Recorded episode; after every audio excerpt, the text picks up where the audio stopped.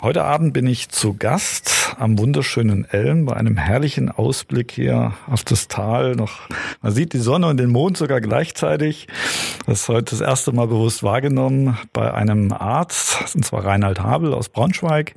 Und ich bin ganz gespannt, welche ja, News und Infos er für uns hat aus medizinischer Sicht und natürlich auch zum Thema Wasser. Bis gleich.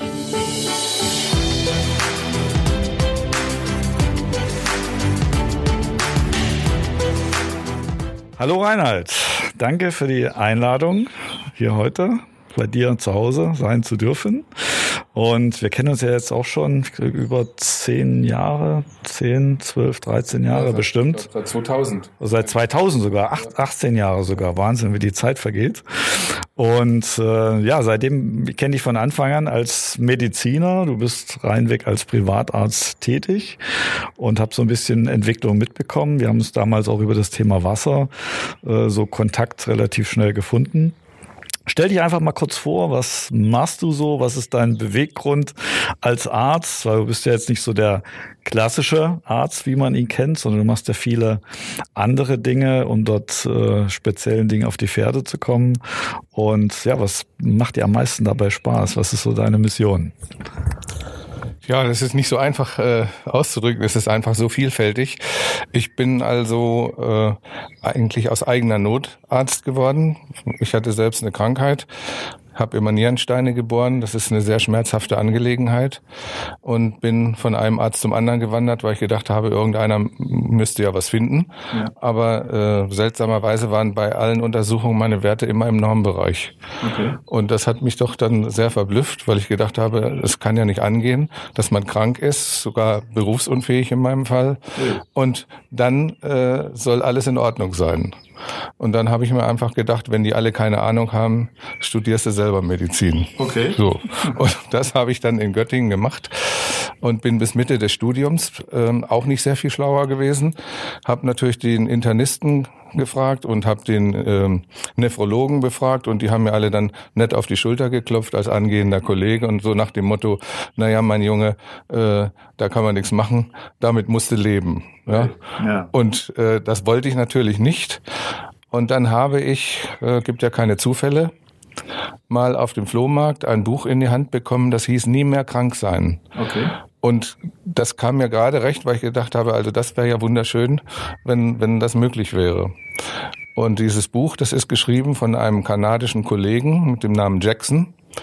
Der war mit Mitte 45 äh, so stoffwechselkrank, dass seine Familie sich schon um die Beerdigungsgestaltung Gedanken gemacht hat.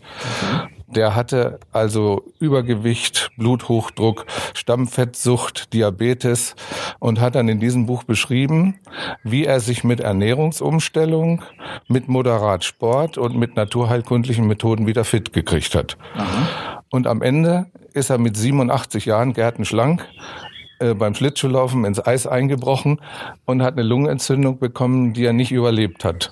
Und dann habe ich gedacht, naja, äh, wenn, wenn das so ist, dann muss man nur rechtzeitig die Schlittschuhe an den Nagel hängen und dann kann man mal sehen, was, was, was weiter passiert. Ja. Naja, und dann habe ich mich eigentlich zu dieser Zeit neben dem Studium verstärkt für Naturheilkunde, für gesunde Ernährung interessiert, habe schon als Student Kommilitonen im höheren Semester erfolgreich behandelt okay. und äh, die, die vorher immer nur Antibiotika bekommen hatten. Ja. Und das hat eine Weile gewirkt und hinterher war es wieder da. Ja. Ich könnte also äh, eigentlich eine Geschichte, die ist genial. Ich sage ja keinen Namen. Ja. Aber wenn derjenige, um den es hier geht, das zufällig mal hört, dann weiß er ganz genau, okay. äh, dass er gemeint ist. Äh, ich hatte also einen Kommiliton ein Semester über mir. Das war ein guter Sportler, der hat, war ein guter Tennisspieler. Und zu der Zeit gab es ja noch, als wir studiert haben, da gab es noch kein AIDS und noch kein, ja. noch kein BSE. Ja. Da war das ganze Sexualleben etwas äh, entspannter, ja. kann man sagen.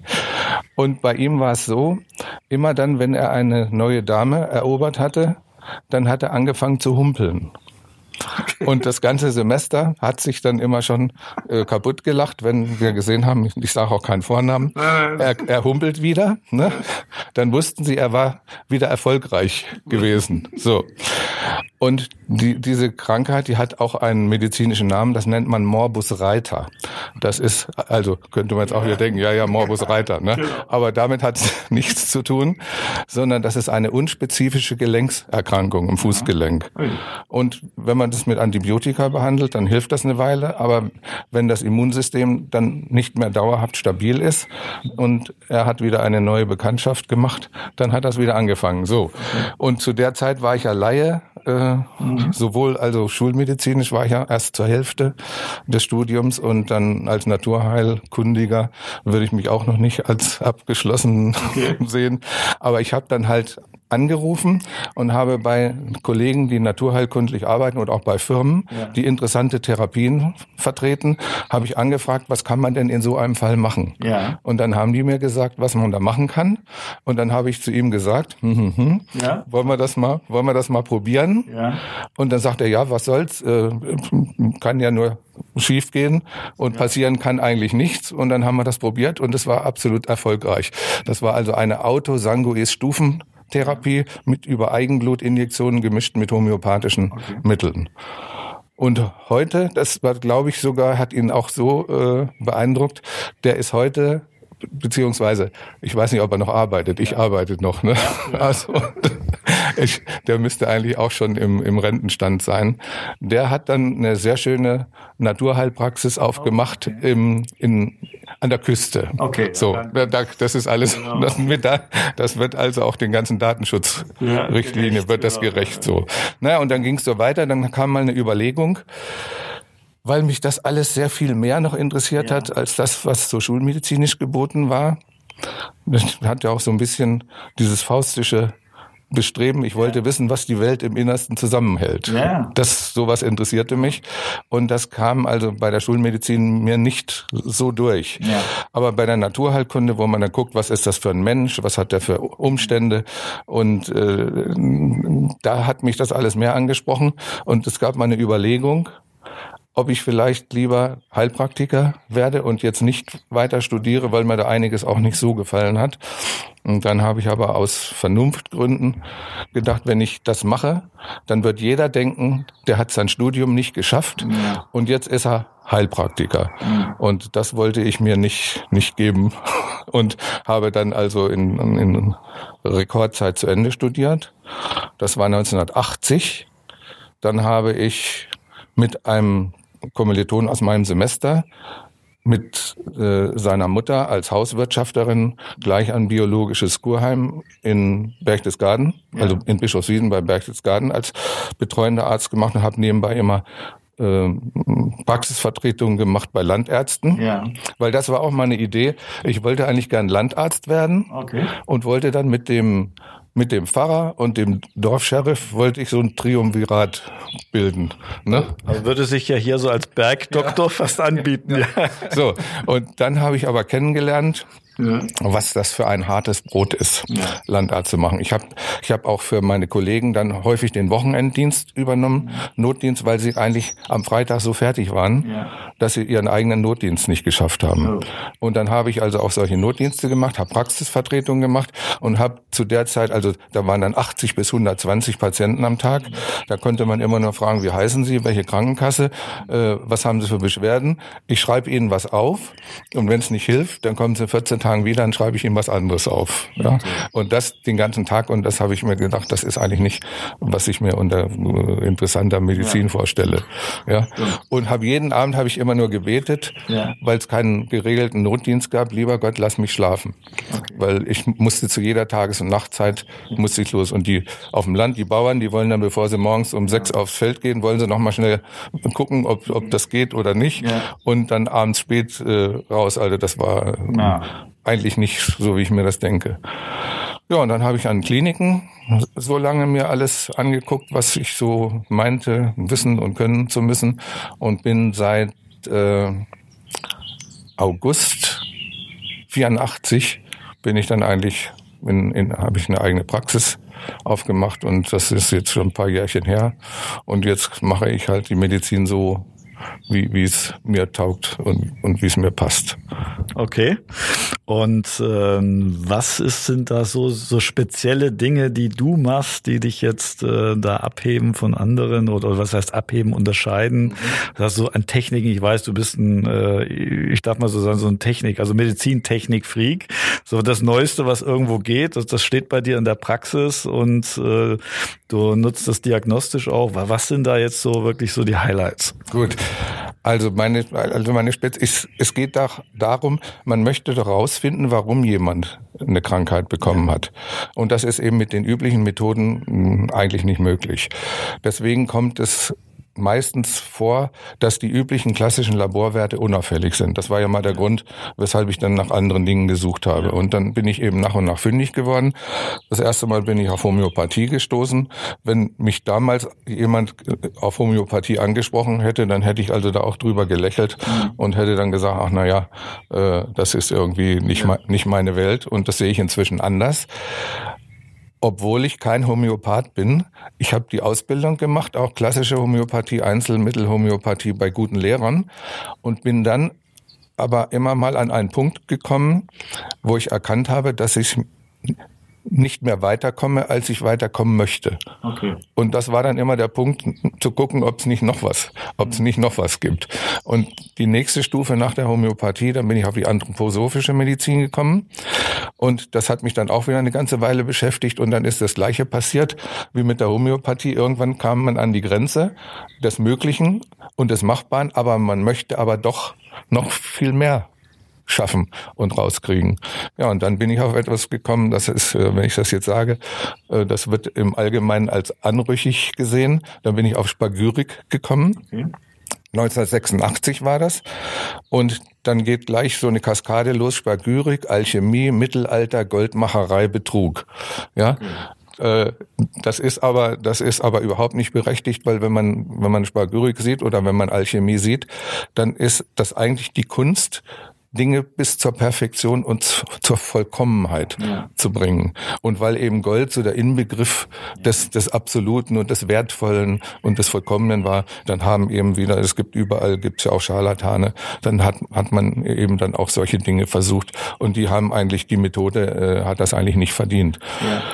Und jetzt gibt es aber das Ganze auf, auf der modernsten ähm, Methode mit Elektronenmikroskopie. Und mein Hobby ist halt, weil das der beste Informationslieferant ist, mein, mein Hobby ist einfach Blut. Okay. Kann ich sagen. Das durchfließt alle Organe und Gewebe, nimmt am Stoffwechselgeschehen teil. Und das ist für mich ähm, der beste Weg, um an Informationen zu gelangen. Und dann habe ich eben verschiedene Labore, mit denen ich zusammenarbeite. Ein Eiweißforschungslabor in Brüssel, dann hier dieses äh, Spagyrik-Labor, das ist durch mich mal in Braunschweig entstanden und noch so ein paar andere spezielle äh, Labore, so dass ich also noch nicht ein einziges Mal erlebt habe, dass jemand zu mir gekommen ist und ich habe diese Untersuchung gemacht und veranlasst und musste dann sagen, es tut mir leid, ich hab, ich konnte leider nichts, ich konnte leider nichts finden. Okay. Also es ist immer was äh, zu finden gewesen. Ja. Und ganz wichtig bei mir ist natürlich auch die Ernährung. Das ist ein ganz großes Kapitel. Und da gibt es also auch so viele Irrlehren, will ich mal sagen. Ähm, es gibt ja so viel widersprüchliche Dinge. Die, die einen sagen, die Makrobioten sagen, es muss, es darf nichts roh gegessen werden. Und dann sagen wieder die, und dann sagen die Veganer wieder, alles was vegan ist, ist gesund. Und ich kann es auf einen ganz einfachen Nenner bringen. Es gibt nichts, was per se für jeden Menschen gesund ist. Ja. Es gibt Dinge, die allgemein für gesund gehalten werden und dann macht man eben eine Beratung und, und berät Menschen, sie sollen möglichst nur das essen, wovon man ja. glaubt, dass es gesund ist. Aber es ist das gesund, was der Organismus rückstandsfrei verstoffwechseln kann. Das ist gesund. Und, und das, was er nicht verstoffwechseln kann, das ist dann im, im Einzelfall nicht gesund. Und es gibt eine Möglichkeit, über eine Blutuntersuchung herauszufinden, inwieweit das Immunsystem gegen bestimmte Nahrungseiweiße Antikörper bildet. Und das ist dann für diesen Menschen eigentlich nicht gesund. Ja? Okay. Beispiel aus der Technik. Super ist super, ja. aber nicht für einen Diesel. Ja, und stimmt. Das kennt man aus ja. einer gewissen Werbung, aus einer lustigen ja. heraus. Und dann, weil manchmal, wenn ich dann sage, ach, äh, Sie dürfen meinetwegen keinen Apfel, dann kommt immer, aber Apfel ist, ein Apfel ist doch super. Und da habe ich auch ein schönes Beispiel, natürlich ohne Namen. Ja. Ich habe mal einen Menschen als Patienten gehabt, der beruflich auf dem Dach zu tun hatte. Okay. Ja. Und der hatte Probleme, er war nicht mehr trittsicher auf dem Dach. Aha. Und das ist natürlich äh, eine ungünstige Situation, wenn man auf dem Dach zu arbeiten hat und man hat keine Trittsicherheit mehr. Und dann habe ich da die Untersuchung gemacht und dann kam bei ihm raus, dass er speziell eine ganz, ganz heftige, starke Reaktion auf Apfeleiweiß hatte. Aha. Und der hat einen Apfel jeden Tag gegessen, nach dem Motto, an apple a day keeps the doctor away. Ja? ja. Also für die Nicht-Engländer, ein Apfel am Tag erspart den Arzt so ungefähr. Und dann hat er den Apfel auch gegessen, auch wenn er gar keine Lust drauf hatte nach dem Motto, ein Apfel ist gesund, der muss rein. Ja. ja. Und dann haben wir den Apfel halt weggelassen und dann hat es nicht ein Vierteljahr gedauert und dann waren diese ganzen Sensibilitätsstörungen in den Füßen, die waren verschwunden, da konnte er wieder lustig über, übers Dach wandeln. Wahnsinn. Wahnsinn. Und bei, bei jungen Leuten ist es immer nicht so einfach, die, die unterliegen ja manchmal so einem Gruppenzwang. Ja. Und wenn einer in der Truppe sagt, wir gehen jetzt zum McDonalds, mhm. Und der darf eigentlich bestimmte Dinge da nicht. Dann hat er manchmal Hemmungen und Schwierigkeiten, will sich nicht blamieren vor seinen Kumpels und will nicht sagen, ich komme da nicht mit. Ja. Und da habe ich auch eine totale gute Lösung gefunden. Dann habe ich gesagt, er soll doch mal zu seinem Kumpel fragen, was fährst denn du für ein Auto? Ein Benziner oder ein Diesel? Und wenn er dann sagt, ein Benziner, dann sage ich, dann soll er zu ihm sagen, wenn du jetzt dann Diesel in deinem Benziner tankst, ne, dann esse ich auch bei McDonalds mit. Okay. Ne? Weil, weil keiner würde auf die Idee kommen, ja. ist jetzt ein hinkender Vergleich, eine Maschine mit einem ungeeigneten äh, Betriebsstoff zu befüllen. Und das sollte man eben auch, das sollte man eben ernährungstechnisch auch nicht machen. Man sollte eben die Dinge, die das System nicht verstoffwechseln kann, die sollte man eben nicht anbieten. Ne? Und wenn wir schon bei Ernährung sind, dann ist das ganz, ganz Wichtige ist natürlich ein vernünftiges Wasser. Und es wird ja immer behauptet von allen möglichen Stellen, unser Wasser wäre äh, so super und wäre so gut, das könnten wir bedenkenlos, könnten wir es trinken. Und das sehe ich also doch ein bisschen anders. Und ich habe also sowohl in der Praxis als auch zu Hause, habe ich also Wasseraufbereitungsanlagen, kann ich mal sagen. Ich habe in der Praxis eine richtige Wasserbar. Ja. Da kann man verschiedenes Wasser dann, gutes Wasser probieren und trinken. Und da kann man auch merken, dass Wasser unterschiedlich schmecken kann. Ja. Und dann biete ich eben an sage, probieren Sie mal das und probieren Sie mal dies und dann kann jeder entscheiden, äh, welches Wasser er am liebsten trinken möchte. Und man braucht ja nur mal äh, bei Google einzugeben, Arzneimittelrückstände im Trinkwasser. Ja. Also das ist erschreckend, was da passiert. Und das tue ich mir, das tue ich mir seit 1980. Trinke ich schon kein Leitungswasser mehr. Muss man mal, muss man mal sehen. Und jetzt auch nur so ein Beispiel. Also die, die Zeugungsfähigkeit, die Spermienqualität der Männer, die geht also rapide zurück. Und ich könnte mir vorstellen, dass da das Wasser vielleicht auch eine Rolle mit, mitspielt. Vor allem, weil die Frauen, die die Pille alle nehmen, die ganzen Hormone, die werden alle in, in, in die Toilette entlassen. Ja. Und man sagt, dass die ganze Natur nach und nach verweiblicht. Ja. Und das könnte, das ist vielleicht noch nicht so untersucht worden, aber das ist eine, das ist eine Möglichkeit, die darf man, darf man nicht ausschließen.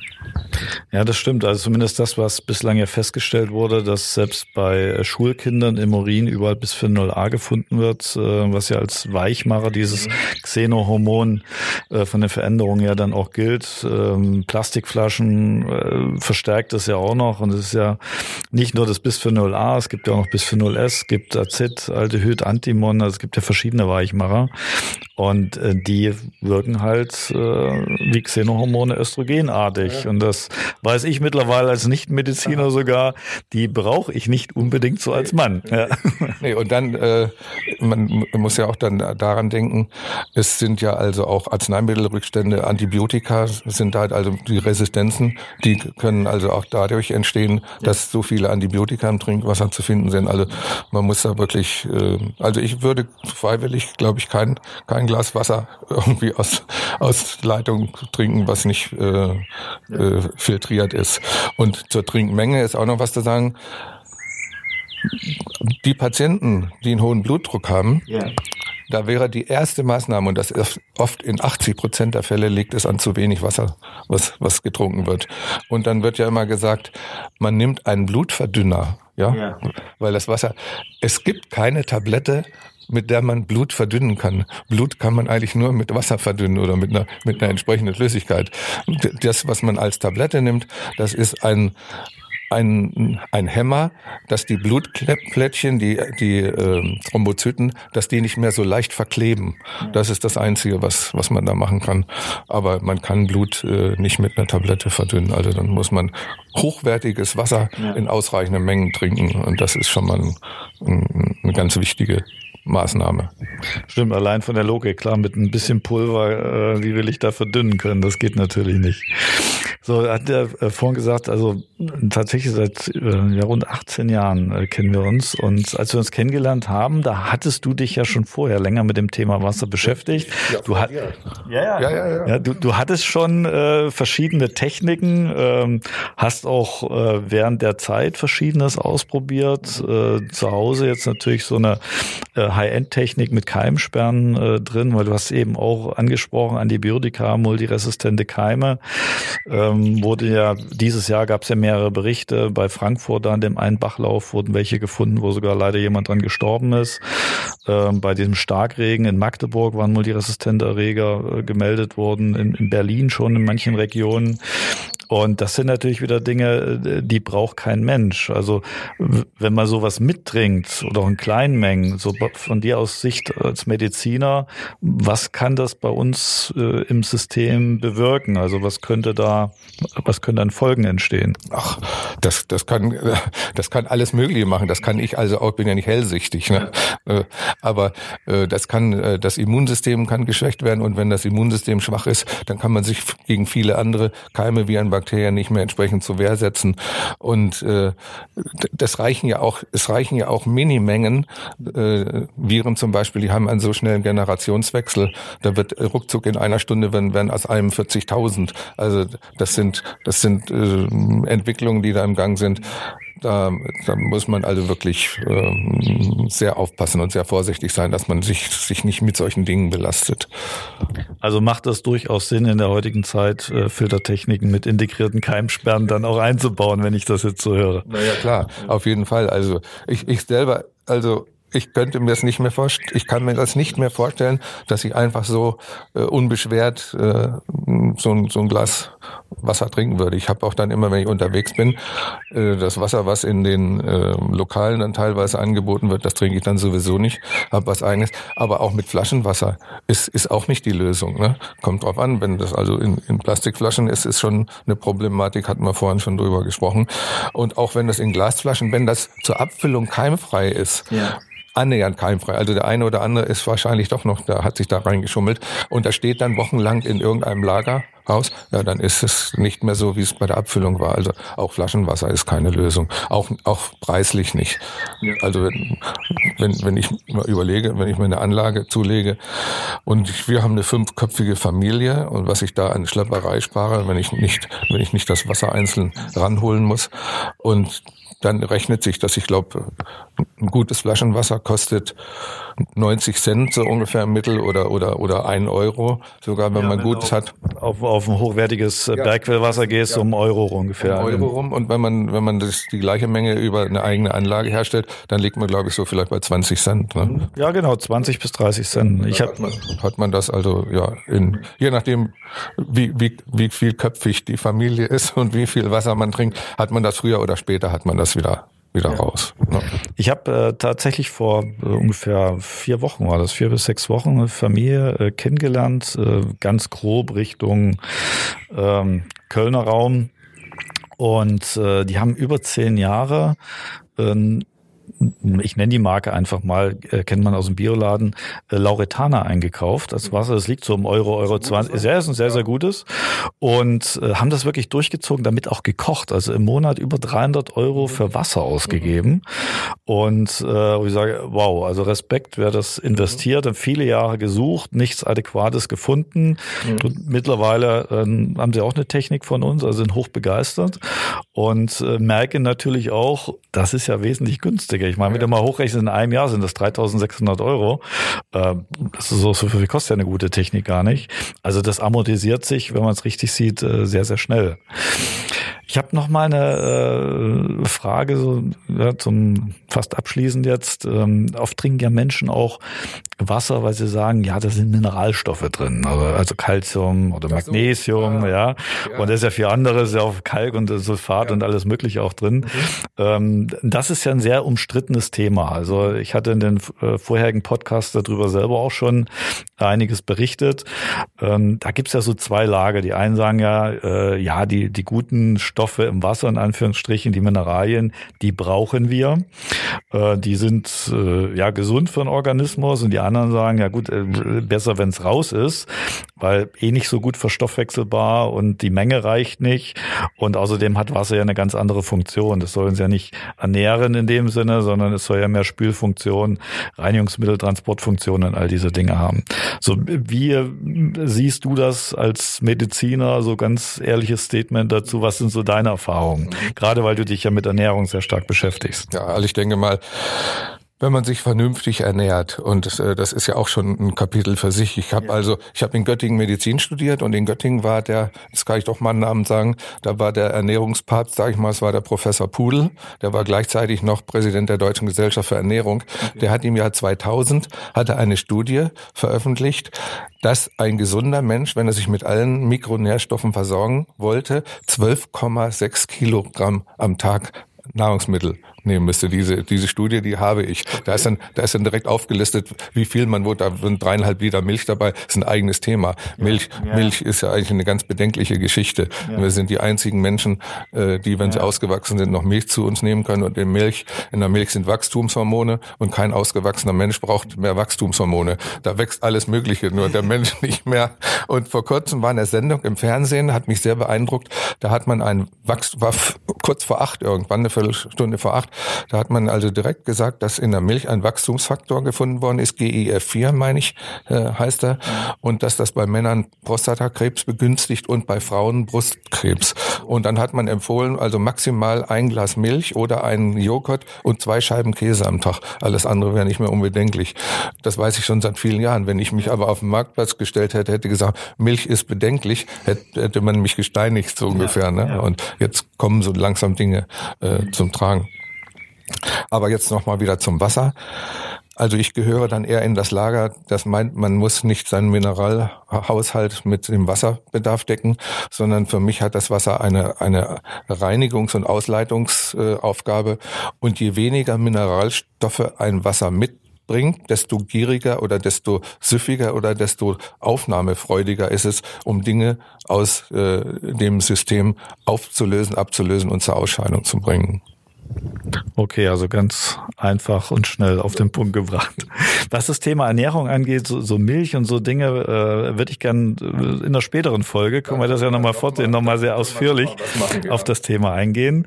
Äh, du bist mir vorhin so ein bisschen bei der Frage ausgewichen, so was diese technischen Dinge angeht. Ich weiß, du arbeitest mit, mit so einem ganz speziellen Teil, das sieht so ein bisschen spacisch aus und, und äh, da äh, ist also auch präventiv. Erzähl noch ganz kurz so ein bisschen was noch. Also damit man nicht denkt, also dass ich bin jetzt hier so ein Naturheilbrutzler, der irgendwo so ein paar Kräuter und ein bisschen Blut und so in, in, in, in, eine, in eine Pfanne wirft und dann daraus was macht.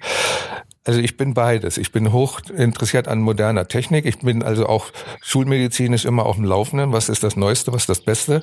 Ähm, ich glaube, die beste Bezeichnung wäre Arzt für integrative Medizin, nämlich das Beste von der Schulmedizin mit dem Besten von der Naturheilkunde zu kombinieren. Wobei immer die Devise ist von der Schulmedizin so wenig wie möglich, aber so viel wie nötig. Und wenn ich und wenn ich merke, dass ich die Zeit nicht habe oder dass äh, dass der Körper die Zeit nicht hat, um sich mit Naturheilkunde über eine bestimmte äh, äh, Situation hinwegzuretten, dann muss ich auch mal, dann muss ich auch mal vorübergehend Schulmedizin äh, einsetzen, aber in der Hoffnung, dass ich das bald durch was anderes ersetzen kann. Ja, ja und das und das modernste, was ich da mit äh, betreuen durfte, das nennt sich ein Präventiometer. Also das ist ein, ich, ich nenne das mal ganz äh, banal, ein Menschentüff-Gerät.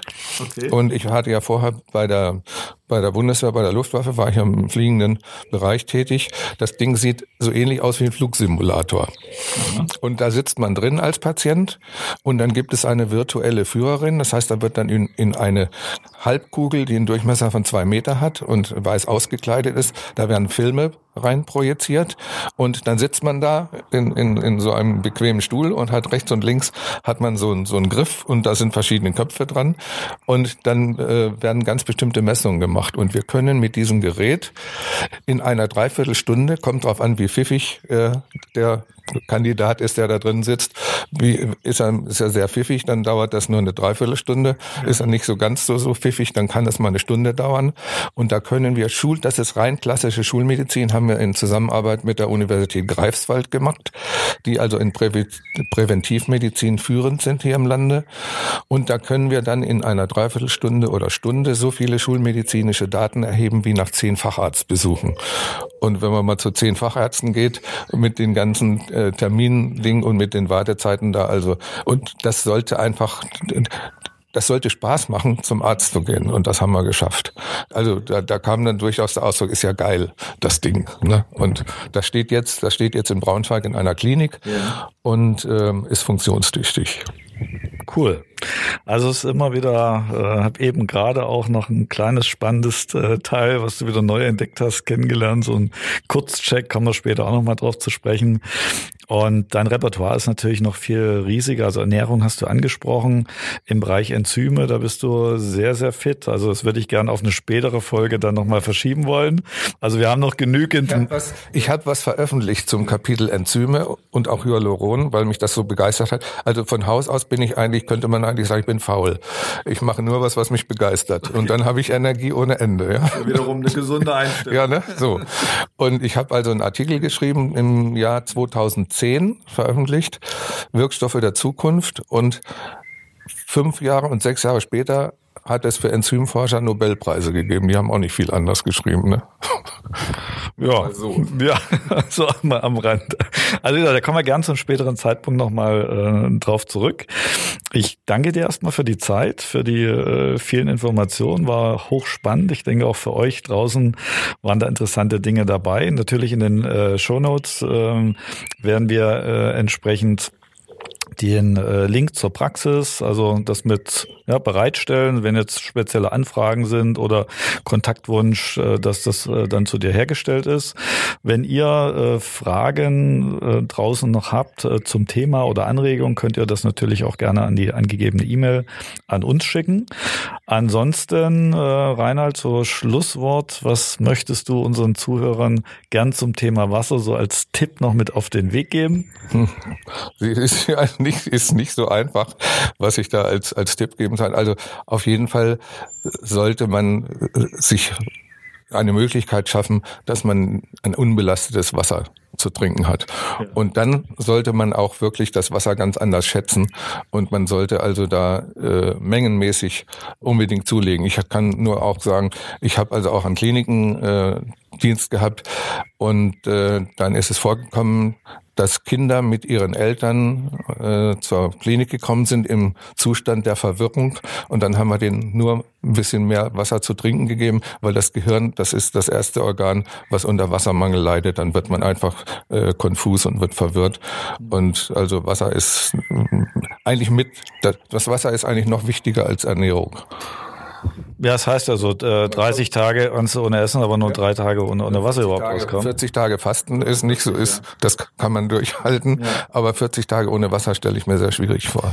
Äh, ich glaube, das erlebst du dann auch nicht mehr so. Ich dachte jetzt als äh, Danke, aber als als ein Schlussgedanke noch. Wir haben vorhin im Vorgespräch äh, hatte ich hat mir so flapsig gefragt, was ich gerne trinken möchte. Ich sage, ich bin im Land halt immer wieder bei Wasser, äh, auch wenn es manchmal langweilig erscheint, aber ich trinke das nun mal am liebsten und und da hast du noch so gesagt, äh, dass du äh, äh, sowas hast mit deinem Krüglein, wo so. du durch den Garten gehst, was gar nicht so langweilig ist. Vielleicht ist das noch mal eine coole. Ja, also damit das nicht so langweilig nach nichts aussieht, dann habe ich einen schönen Glaskrug, dann äh, habe ich einen schönen Garten und da wachsen alle mögliche Kräuter und dann habe ich da Nanaminze und dann habe ich Zitronenmelisse und da wachsen wie verrückt Walderdbeeren und dann gehe ich so durch, äh, durch den Garten mit meinem Krug und gucke mal, welches Kräutlein mir gerade so gefällt und das kommt dann alles in das aus Glas, äh, dann wird das Wasser draufgekippt und dann sieht das manchmal noch eine Zitronenscheibe, natürlich Bio-Qualität und dann, dann sieht das also schon nach was aus und das kriegt auch einen wirklich ganz